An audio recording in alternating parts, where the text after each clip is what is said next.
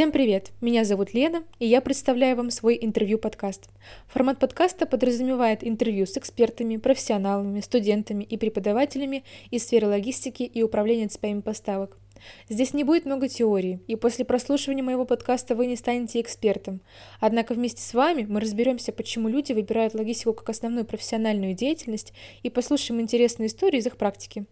Повторюсь, меня зовут Лена, мне 22 года. Я закончила бакалавриат по направлению логистика и управление цепями поставок в Высшей школе экономики. После стажировок в Nike, X5 и Procter Gamble меня пригласили на позицию аналитика цепей поставок в Dodo Brands, где я сейчас и работаю. Сегодня у меня в гостях Мария Дэй. Мария, здравствуйте. Добрый день. Расскажите, пожалуйста, на какой позиции вы сейчас работаете и в чем ваши основные обязанности? Хороший такой вопрос. Буквально 13 сентября этого года я вышла из компании «Магнит». Я была директором по цепочкам поставок, членом правления компании. Я вышла в компанию «Озон», бизнес-юнит «Озон Экспресс». Это такой, э, вы сейчас говорили, представляли вообще тему нашей, нашей сегодняшней дискуссии. Я вышла не на чисто логистическую э, такую задачу, функцию, а больше на general management э, в роли э, руководителя и запусковика, по сути, с нуля, там абсолютно новых форматов ну, не, не абсолютно новых на рынке, но у нас такой будет просто классный микс. Ну и вот уже в конце года, я думаю, что первые, не буду говорить что, мы запустим. Ну и, соответственно, будет здорово, интересно нашим любимым покупателям, тем более. Так что я сменила офлайн ритейл на онлайн ритейл, что, кстати говоря, по меркам бизнеса считается очень, очень крутым переходом. Обычно онлайн или людей из офлайна не очень любят, но я надеюсь, что у нас все получится. Да. А расскажите, пожалуйста, сколько у вас занял путь до этой должности?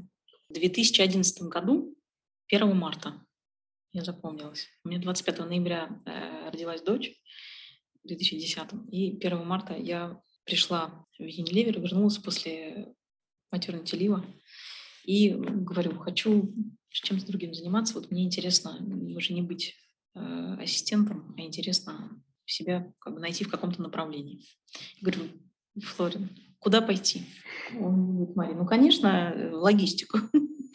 И я говорю, почему где я и где Палета? Я такая вообще всегда была хорошая в платьишке. Вот он мне говорит, ну, потому что э, логистика — это логика, простая математика и здравый смысл.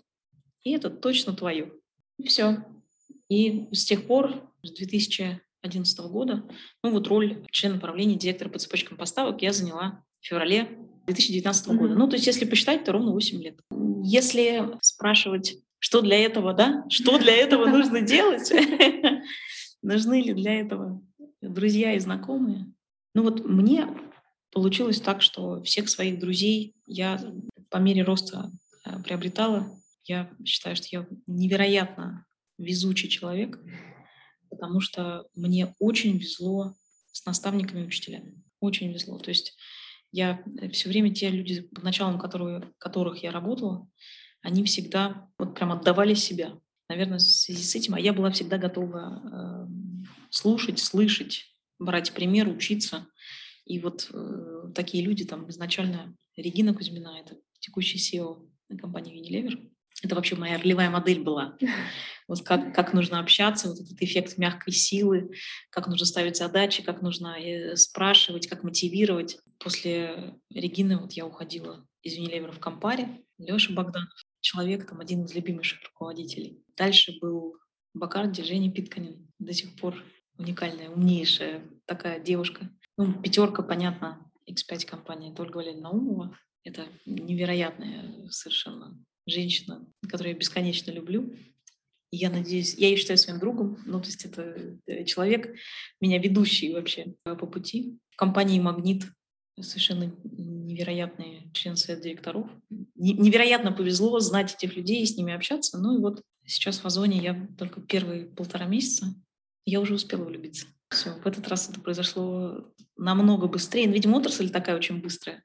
Я успела влюбиться быстрее, чем э, в любую другую компанию. Это прям какое-то такое невероятное чувство. Ну, сейчас мы обсудим. Да, конечно. У меня такой вопрос. А, а как вы начинали свою деятельность именно в логистике? То есть какой у вас был старт?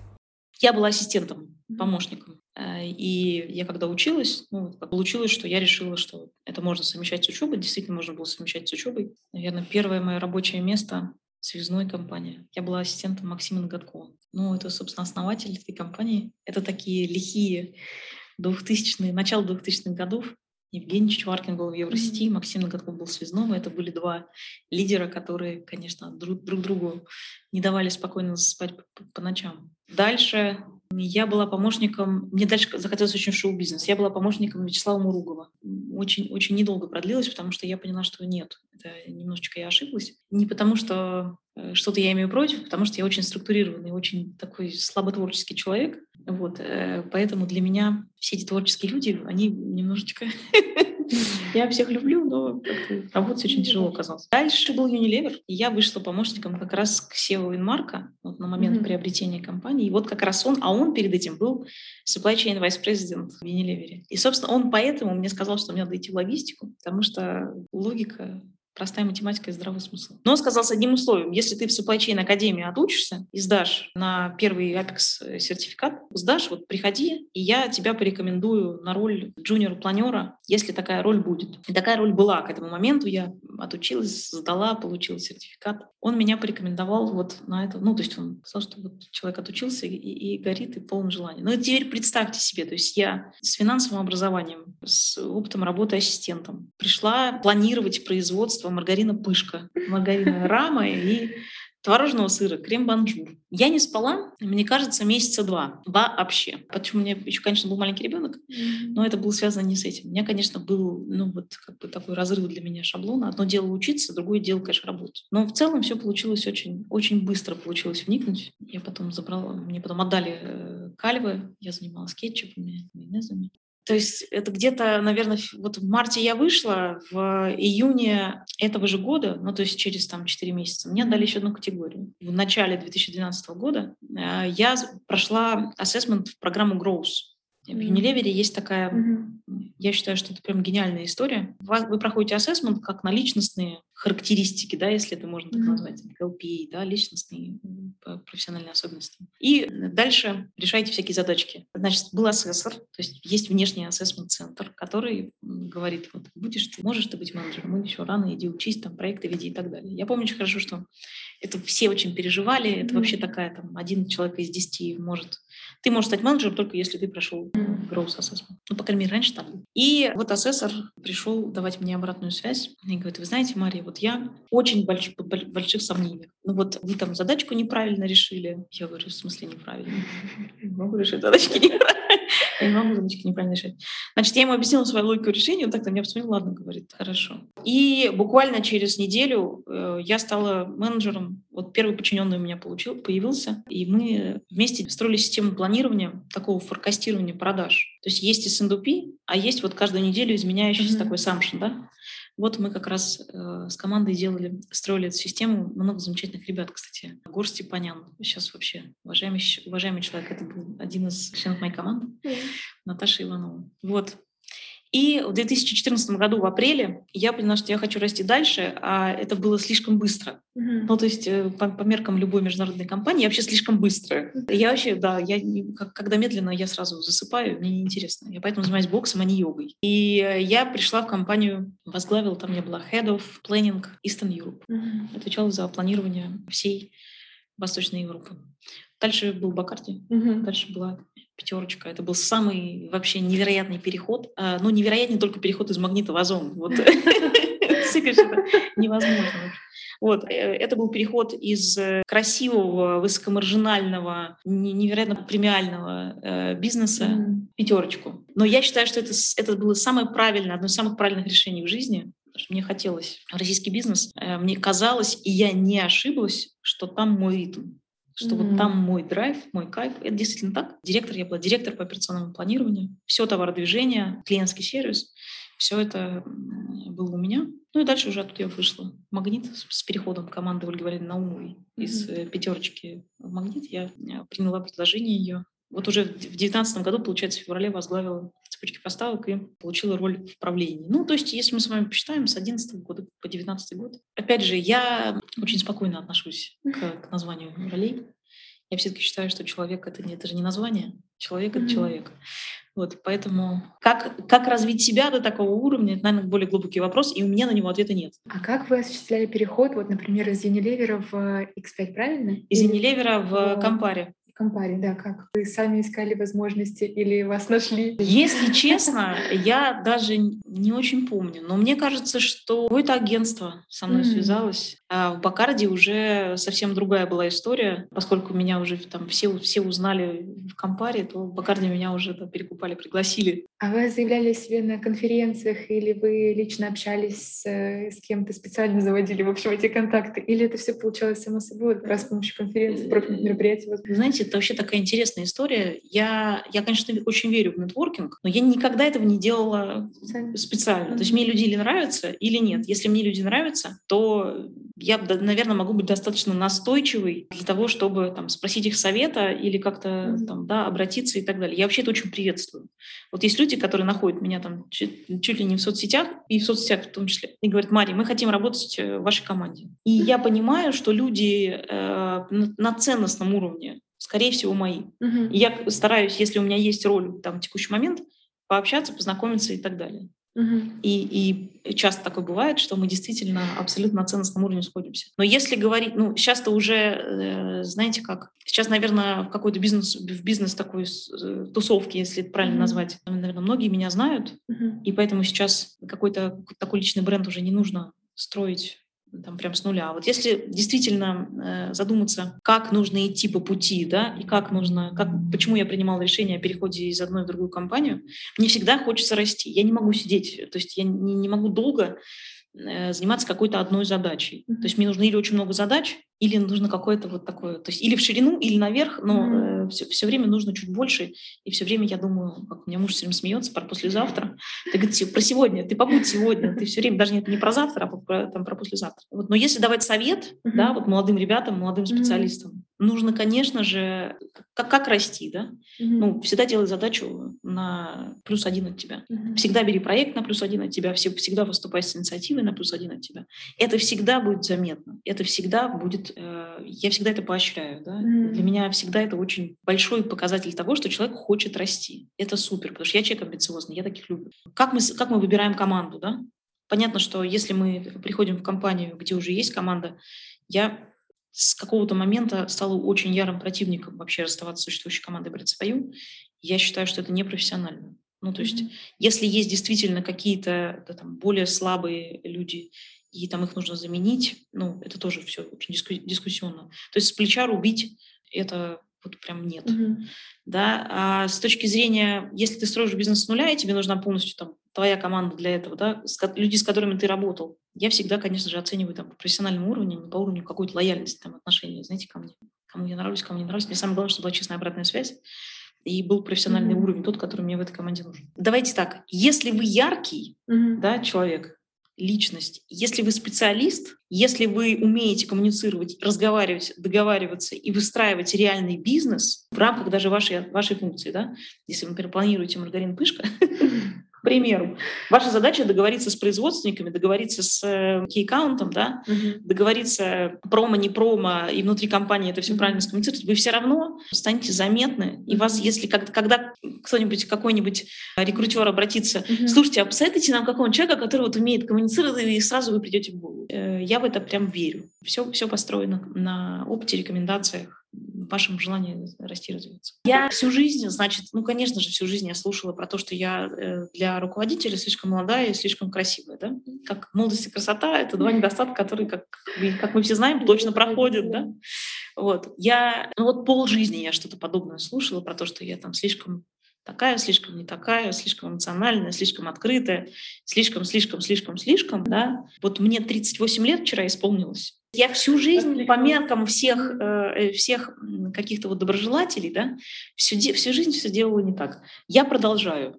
Есть ли какие-то моменты, о которых я в жизни жалею? Безусловно, uh-huh. да, я не, не погружаюсь в это прошлое там с каким-то, я делаю из него вывод. И однозначно могу сказать, что человеку самое главное помимо того, как дойти до какой-то роли, отвечая mm-hmm. на ваш вопрос, сколько лет нужно, самое главное себя по дороге не потерять. Потому что я видела бесконечное количество э, людей на высоких ролях очень несчастных. А самое главное, это вот э, с этим задором, с пылом, с драйвом, с кайфом mm-hmm. и с энергией, да, оказаться на этой роли. Вот мне так повезло, что, что я на этой роли сейчас со всей этой энергией, со всем, со всем этим драйвом, невероятным желанием этой энергии в том числе поделиться. Мне просто интересно, как вы обходили тему выгорания? То есть у вас очень, правда, много энергии, у вас и семья, и работа, и явно какие-то хобби есть, и вы все это совмещаете. Вы черпаете в этом, наоборот, энергию? Мне кажется, что да. Я не выходила, я не, как правильно сказать, я не проходила мимо темы выгорания. Я была в выгорании. Больше не хочу. я считаю, что... Причем я была в выгорании тем и хобби, и отношений, и работы. Если посоветовать да, кому-то, кто сейчас там сидит и думает и принимает решения, самое главное — эту проблему идентифицировать, mm-hmm. и самое главное — не ждать. Наверное, что природа, там, вселенная, не знаю, мама, и что мне дала? Вот это возможность и способность встать и выйти, когда не нравится. Встать и выйти, когда это против чего-то мнения, когда это против какой-то э, там взгляда со стороны и какой-то логики и всего остального. Я могу потом пять раз там, знаете, как проситься обратно, да, внутренне. Вот, я, правда, никогда не возвращаюсь. Потому что самое главное там не застрять. Вот в этом, в этом выгорании. Я видела очень много людей, которые никогда не вернулись в, себе, в свою энергию и, и в себя. И это, как на мой взгляд, ну прям, скажем так, самое большое преступление против себя. Вам очень нравится именно выстроить процесс, потом его наладить и дальше строить, да, процесс? Да, то есть э, вот это, знаете, как там на лаврах, да, почевать, э, это не моя история совсем. Mm-hmm. Мне нужно что-то делать, и это и я должна видеть результат. И вообще результат, наверное, это вообще определяющая для меня вещь любого человека и любого действия. И это имеет обратную сторону. Я не всегда наслаждаюсь процессом. То есть для меня впереди где-то там светит звезда, и к этой звезде надо добежать. Вот я добежала до этой звезды, так, знаете, так присела, полыбалась, вдруг голову повернула туда направо, а там еще дальше звезда. Ну и все. гонка. Да, то есть э, чему я сейчас учусь, и это на самом деле открытие этого года, потому что родился маленький человек у меня четыре э, месяца назад, э, я стала многодетной матерью. Ой, поздравляю. Спасибо большое. Это невероятное открытие того, что можно наслаждаться моментом, днем, каким-то периодом жизни, и можно на самом деле продолжать бежать, просто продолжать бежать с удовольствием. Не только ради результата, а в том числе ради mm-hmm. того, что ты вот бежишь, и тебе здорово. Mm-hmm. Не все, э, знаете, сильно амбициозные люди. Это вообще для меня открытие. Есть люди, которым нравится то, что они делают здесь сейчас, и они не хотят это менять никогда. У разных людей это вызывает разные эмоции. Кто-то, я, например, считаю, что ну как, ну как без цели, без амбиций, без большой цели, mm-hmm. без постоянного движения, как это я, как что я сама себе скажу, да? А кто-то считает, что вам пойти, Мария, обратиться к хорошим психологам и, за, и понять, какой гештальт вы пытаетесь закрыть. Какой гештальт. Просто хочу прожить жизнь вот ярко. Да, мне это очень нравится. Вы же работали в разных функциональных областях логистики. А расскажите, пожалуйста, про ваши впечатления, про работу в каждой из них. Получается, у меня был там супер большой опыт в планировании, mm-hmm. именно, то есть в организации кроссфункционального такой группы, как СНДП, да, и определение плана, да, заказ и так далее. То есть здесь магнитика, когда я пришла в магнит, я возглавила уже, получается, и операционную часть в том числе. И все управление складами, и транспортом, и проектная работа, и э, товародвиженческая функция, организация всех заказов, там, взаимодействие с поставщиками по условиям и так далее. Что для меня самое интересное, я считаю, что логистика начинается с планирования. Mm-hmm. С планирования, с выравнивания нагрузки, с, э, на инфраструктуру, на вход, выход, на ну, там, планирование транспорта. И все вообще начинается с планирования. Вот, на мой взгляд, вообще процесс СНДП – это жизненно важный процесс в любой компании, в любой. Неважно, чем вы будете заниматься. Да, то есть если вы сможете этот процесс правильно организовать, все остальное как бы на его основу будет нанизано и будет ну, значительно лучше, эффективней оптим, по оптимальной стоимости и скорости работать. Если отсутствует функция планирования, как правило, ну, кто в лес, кто по дрова, во-первых, да, ничто ни с чем не синхронизируется, ничто ни во что не интегрируется. У вас стоят поставщики перед складами, у вас загруж... супер, гипер, мега перегруженные склады, которые не в состоянии эффективную работу организовывать. У вас магазины перегруженные, которые не в состоянии товар это, там, да, принимать и ставить на полку. Вы, как покупатель, приходите в магазин и видите весь этот хаос, и вы что, просто не хотите приходить. И на самом деле причина всего этого в отсутствии адекватного плана, поставок, да, инфраструктуры, транспорта, а, торгов этого транспорта и организации там, последней мили, если мы говорим про онлайн, mm-hmm. в котором э, ваш покорный слуга теперь строить суперпроцессы, то еще интереснее задача, потому что добавляется еще одно плечо, которого нет офлайн, последние мили. То есть и еще плюсом вам надо спланировать курьеров, организовать их работу. То есть и того э, поставщик РЦ, РЦ Dark Store, Dark Store, улыбающийся покупатель. И все это вместе цепочки поставок, и все это должно быть нанизано на такую тонкую нить планирования. Вам нравилось заниматься именно операционной частью работы, или вам больше нравилось именно быть руководителем? Я вообще тот удивительный топ-менеджер, который в состоянии сделать презентацию свприть э, mm-hmm. данные, если надо, сводную таблицу их собрать. И вообще как бы могу это сделать э, иногда быстрее, чем люди, которые это делают каждый день. Mm-hmm. Э, я искренне считаю, что вот это, знаете, как очень многие говорят, вот ты не умеешь делегировать, поэтому ты там делаешь все за всех. Это не так. Я умею делегировать. Но если вдруг передо мной встанет какая-то задача, я беспомощно не буду ходить между кабинетами э, в коридоре и говорить, кто-нибудь там, дайте мне табличку там, да, э, эту, я в состоянии сделать это самостоятельно. Но, а, конечно же, у руководителя, ну, немножко другие задачи. Управление людьми, их мотивация, правильное определение их ролей, правильное выстраивание людей и процессов под людей иногда, а иногда наоборот, да, там, ротация и так далее. И это же основная задача. Вообще, руководитель он кто? Это мой любимый вопрос. Руководитель он кто? Он визионер или он человек, эксперт для там, тех, с кем он работает? Руководитель он и то, и другое. Если человек теряет визионерскую способность, так же ужасно, как если человек отрывается от пола и улетает в абсолютный космос, а все подчиненные стоят, смотрят на него и думают, ну, наверное, не вернется уже. Желаем навсегда улетел.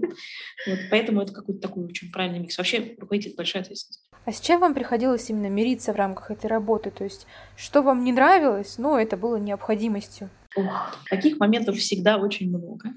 На самом деле это не зависит от области, в которой я работаю. Для меня смертельно невозможно просто выносить, и, наверное, это мое ограничение, это неспособность принимать решения. То есть если я завишу от кого-то, кто должен принять за меня решение, он не может или она не может, ну, неважно. И, как правило, все. Ну, то есть для меня показатель человека, руководителя, наставника, это в первую, очередь, в первую очередь лидер, способный принимать решения. Я готова этому человеку простить какие-то там резкость, mm-hmm. может быть, какое-то отсутствие эмпатии, но я не готова простить вот абсолютное замыливание проблемы, все время какие-то перепроверки, все время какая-то такая вот эта вот да, политическая вот эта вся коннотация. Mm-hmm. Вот это я все не люблю. Но э, во всех э, этих процессах часто приходится, конечно же, мириться с тем, что решения не принимаются. Вот это я не люблю. А э, со, со всем остальным я готова работать, справляться, проходить, побеждать. Как мне кажется, менять мир к лучшему. Ну, наверное же, это какое-то, да, субъективное э, ощущение большинства. Э, то есть если я руковожу какой-то структурой, то для меня принципиально важно, чтобы люди могли диагностировать, что ситуация улучшилась. Это, наверное, первое. Вторая история — это, конечно, результат. Ну, то есть против цифр сложно обычно э, какими-то эмоциональными там, да, я все время говорю, там, фотографии все могут постить. Цифра есть цифра. Вот, то есть цифра должна, если она должна расти, она должна расти, если она должна снижаться, она должна снижаться. Ну, а в конечном итоге, если спросить вообще про глобальную цель, mm-hmm.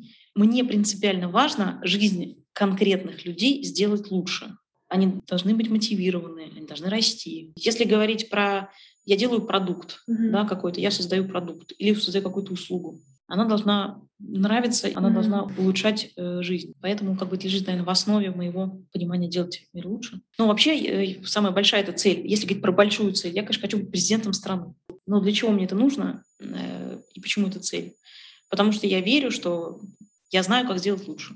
А как вы к критике относитесь, в том числе от там, руководства, например? Я начала к критике относиться, скажем так, с уважением. Я не могу сказать спокойно. Я вообще не знаю людей, которые спокойно относятся к критике. Но, скажем, с уважением. А, большое спасибо Яну Дювингу, текущему президенту компании «Магнит». Он, конечно, э, вообще, как закалялась сталь, наверное, можно книжку. Я вообще считаю, что люди, которые нас воспитывают в таком, я не могу сказать негативном каком цвете, ну, коннотация такая mm-hmm. воспитательная, да, вот, они, конечно, нас делают просто неубиваемыми вообще неломаемыми, вообще просто машинами. Вот. И э, у нас все время с Яном были какие-то вот мне казалось, что надо делать так, я аргументированно ему могла год объяснять, что вот, вот надо делать так, а у него было другое мнение. Он мне говорил, твое мнение, там, значит, ты не думаешь, вот там, да. Вот. Э, я поэтому, наверное, за эти там пару лет с ним взаимодействия научилась очень быстро, очень четко или аргументировать позицию, или не настаивать на своем мнении. То есть у меня вот этот юношеский максимализм, он меня, из меня его прям вытеснил. Потому что э, раньше вот, мне казалось, у меня какая-то мысль есть, и я вот, да надо делать так, тебя спрашивают, почему ты думаешь, да потому что надо делать так. Вот это вообще не работает. Вот теперь поэтому, если я понимаю, что вот прям железного аргумента нет, угу. любое мнение всегда дискуссионно. И это супер навык, который рождается только из критики. Понимаете? Вы только если, если вам все будут постоянно говорить, ой, да ты звезда, mm там, да, все. Ну, наверное, вот этого саморазвития не произойдет. Поэтому после двух лет взаимодействия «Магните» я могу сказать, что я к критике началась относиться с очень большим уважением. Она меня невероятно развивает. Да? И даже когда я читаю, ну, давайте так, наверное, спокойно я отношусь вот к диванным критикам, кто ничего руками ни разу в жизни не делал, mm-hmm. и там рассказывают, что вот пришла там блондинка, там, вот, и там еще что-то. Да, конечно, ну это же, как только вы выходите на какой-то уровень э, узнаваемости, да. конечно же, есть люди, которые считают, что вы там оказались как минимум случайно, как максимум вообще понятно каким образом, да? Вот. Но вот к этому я уже все равнодушна. Только обнять и плакать. Я даже могу не дочитать до конца, понятно.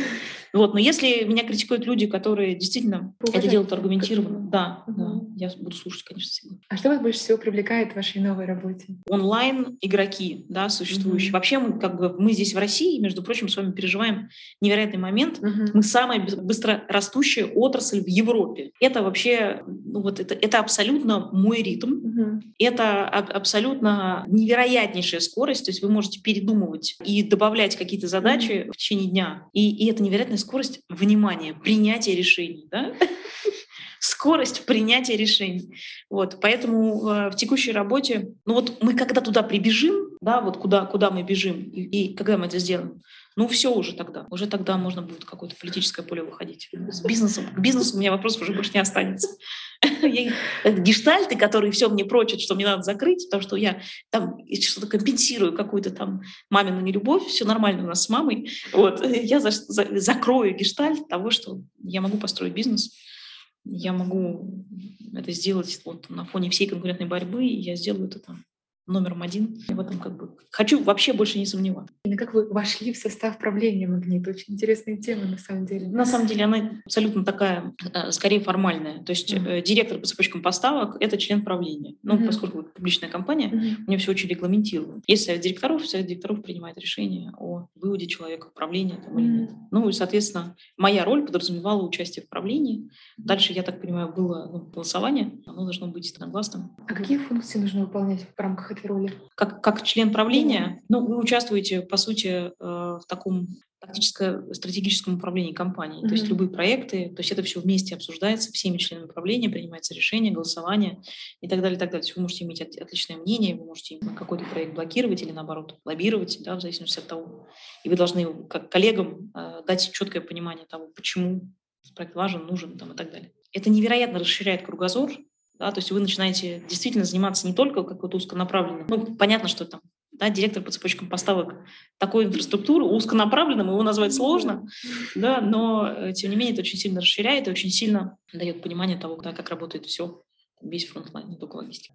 А вот на ваш взгляд, какие люди нужны в логистике? Если выделять конкретно какой-то навык именно логистический, мне кажется, такого нет. Человек должен быть структурирован, mm-hmm. вот мое мнение. Он должен понимать, что в начале, что в конце. Это цепочка. И задача человека, по сути, уметь ее быстро выстраивать. И как Эйзенхауэр говорил все время, да, планы ничто, планирование все. То есть человек должен быть, на мой взгляд, структурирован. Это основное. Ну и с чувством юмора, конечно. Ну, потому что в этой работе невозможно. Стрессоустойчивость скорее, да? Да. Мне невозможно просто по-другому выжить, потому что у вас ну, все время есть какой-то форс-мажор. Да? Форс-мажор уже перестает быть форс-мажором, это просто как Смотрите, человеку, который, э, который амбициозен и который хочет экспертно, внутренне расти, mm-hmm. да, и морально, и, э, и, и профессионально. Но нужно не бояться mm-hmm. это делать. То есть я же как обычно слышу, слушаю, там, этого не поняли, этого не услышали, а я говорил, а меня, значит, плохо говорил, mm-hmm. да? Вот. Я не говорю про то, что там молодому специалисту нужно ходить и учить э, там, всех, как работать там и как работает тот или иной процесс. Но будьте активными. Я могу сейчас вот рассказать про девушку-стажера, которая там к команде присоединилась моей, потому что Озон очень mm-hmm. развивает э, все эти стажерские программы, и это правильно. Она не слезает с меня, пока я задачу не дам. То есть я уже думаю, господи, женщина, откуда у тебя столько же энергии, сколько у меня? Вот. Но на самом деле э, это же супер круто. То есть человек хочет работать, человек хочет учиться, человек хочет разбираться. Mm-hmm. Ну, конечно же, когда сейчас возникнет первая роль какого-нибудь проекта, да, mm-hmm. того же самого, о ком я подумаю, это о ней. Mm-hmm. Потому что она уже замучила меня. Пойдет, пусть там и будет там сидеть круглосуточно, да? Ну, я шучу, конечно. Но нужно ли быть проактивным? При этом, знаете, как это не про слабоумие, а отвага. Это про то, что ты берешь задачу и доводишь ее до конца. Mm-hmm. Это же вообще невероятное качество. Вот в чем для вас различие в российских компаниях и в международных? Ой, во всем. Это темп. Ну, конечно же, международные компании, они вот с этой humanity, да, э, гуманностью к человеку и, и всем остальным. Mm-hmm. В российских компаниях это менее выражено, скажем так. Mm-hmm. В центре всего обычно стоит процесс и результат, нежели чем человек. Mm-hmm. Да, вот я, это такой первый, первый. Второй, вот эта скорость, конечно. Ну, у нас же как в России. У нас же 150 лет, если ты раскачиваться будешь, mm-hmm. да, есть ощущение, что ты там переживешь пять строев э, государственных, да, и еще там 22 кризиса э, примерно. Там, если я в 83 году родилась, уже страшно, я не знаю, что еще меня может удивить, да? Ну что уже все. Вот то в международных компаниях вот эта стабильность, вот это вкладывание mm-hmm. людей. И опять же, все к этому по-разному относятся. И по-разному это, все, вся эта культура приземляется на наш бизнес. Есть какие-то вещи, которые, конечно же, ну, там, та же самая супер забота про безопасность людей mm-hmm. в любом международном бизнесе в логистике. Очень хотелось бы ее приземлить вообще-то вот и на любой российский бизнес. Да? Не, не всегда получается. Но я чувствую, что за последние годы мы очень сильно рванули вперед и с ESG, да, и э, safety, и вот это все, это, это супер круто, потому что, конечно же, ничего дороже человеческой жизни еще не придумали. Какие вы видите плюсы в работе на корпорацию? А вы рассматривали вариант уйти в свой бизнес? Ну, на самом деле, а, вот мой выход, мой переход, да, сейчас из магнита в он отчасти связан с тем, что я, конечно, начала себе задавать вопрос, ну, как бы, если я в состоянии организовать процесс в рамках mm-hmm. корпорации, почему мне его не организовать с нуля в рамках там, какой-то своей, своей идеи? У нас и проект, который я сейчас делаю, я его делаю с нуля. То есть ничего не существовало на момент моего прихода в компанию для того, чтобы там это да, запустилось. То есть в данном случае, видите, как опять Вселенная, я же везучая, да? Вот еще с самого начала выяснили. Вселенная дает невероятный шанс под крылом, ну, в общем-то, давайте там, одной из самых дорогих по капитализации компаний, выстроить э, то бизнес там в том виде, в котором я его вижу. И это супер, супер история. Но вот если прям совсем честно отвечать, почему я не пошла еще, да, какой-то бизнес развивать, mm-hmm.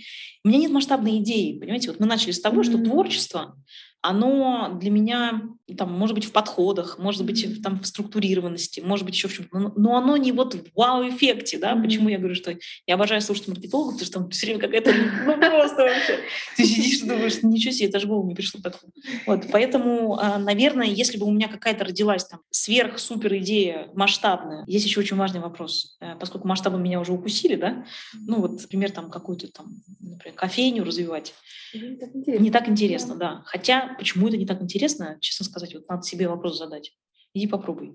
Я услышала, вы на конференции употребили такой термин, как звездный логист. Что вы в него вкладываете? Звездный логист? Да. Ну, это, наверное, вот такой микс из э, способность принимать решения, структурированность, экспертность, плюс активная жизненная позиция. То есть я очень против вот этих вот э, бронзовых каких-то mm-hmm. звездных голов. Да, я имею в виду вот звездных в смысле обронзовевших. То есть я считаю, что человек должен оставаться гибким, он должен все время учиться, он должен все время развиваться, он должен бежать, он должен сиять, он должен эту энергию как бы транслировать э, и так далее. Вот. Ну вот такие, такие люди, я таких очень люблю. Все, и последний вопрос. Да. А, подытожим. Какой совет вы можете дать прям начинающим специалистам, чтобы и позиции росли, mm-hmm. и ответственность росла, и денежный вопрос тоже рос? Поставить амбициозную цель, цель, которая будет вот отзываться внутри, да, ну, то есть когда, когда вам будет тяжело, а вам будет тяжело в любом случае, вы должны вспоминать, что вы идете к цели. Не бояться непопулярных решений, mm-hmm. да, в том числе, если вам мама говорит, да ты что, какая компания, компания хорошая, деньги платит. Нет, это не может вас... Э, то есть если вы понимаете, что там есть предложение гораздо mm-hmm. вас больше мотивирующее, не думайте. Ну и вообще, знаете как, э, я, наверное, это всем могу посоветовать в жизни самое главное, чтобы страх не руководил. Да, самое главное, чтобы руководила любовь к тому, что ты делаешь. Вот тогда есть возможность действительно остаться собой, остаться с этим уровнем энергии, просто, ну, я не знаю, у меня сейчас ощущение, я не знаю, мне кажется, я сплю часа по 4 в день, и просто ее какое-то бесконечное количество, ее хочется в нужное русло применить и, и сделать действительно что-то вот, что потом детям рассказать и в книжке написать. То есть, но когда бывают сложные моменты, поверьте, жизнь не состоит из каких-то розовых пони, да, в ней постоянно что-то случается, вы не должны остановиться, потому что у вас будет большая цель амбициозная, которая вы думаете, блин, ну если я сейчас дамся, как я туда собралась вообще? Ну вот если я сейчас тут вот как бы, да, сяду и расплачусь, а там что со мной вообще там дальше произойдет? Вот поэтому выбрать то, что нравится. Когда почувствуете что-то внезапно неприятное, не сразу не кидаться в омут, mm-hmm. а понимать, что впереди есть цели, надо присмотреться. Если присмотрелись и поняли, что это не ваше, вы выходите и ищете то, что ваше. Вот. Но если как бы конкретно вот вы пришли в компанию, и это ваша компания, это ваш ритм, и вам это нравится, ну становитесь заметнее. Mm. никогда ваш руководитель не узнает о том, что вы хотите, что вам мало задачи. Поверьте, нет столько времени в сутках, чтобы да, попытаться про всех и каждого знать все, все, все абсолютно. Заявляйте о том, что я хочу еще вот это, mm-hmm. мне бы еще интересно было сделать вот это. А посоветуйте, я хотел бы вот это. Никогда это у настоящего руководства, опытного руководителя и какого-то человека, который готов инвестировать, не пройдет мимо. Спасибо вам большое. Это было очень интересное интервью. А, спасибо вам за такие подробные, открытые ответы. Да, спасибо большое. Спасибо, да, всего доброго.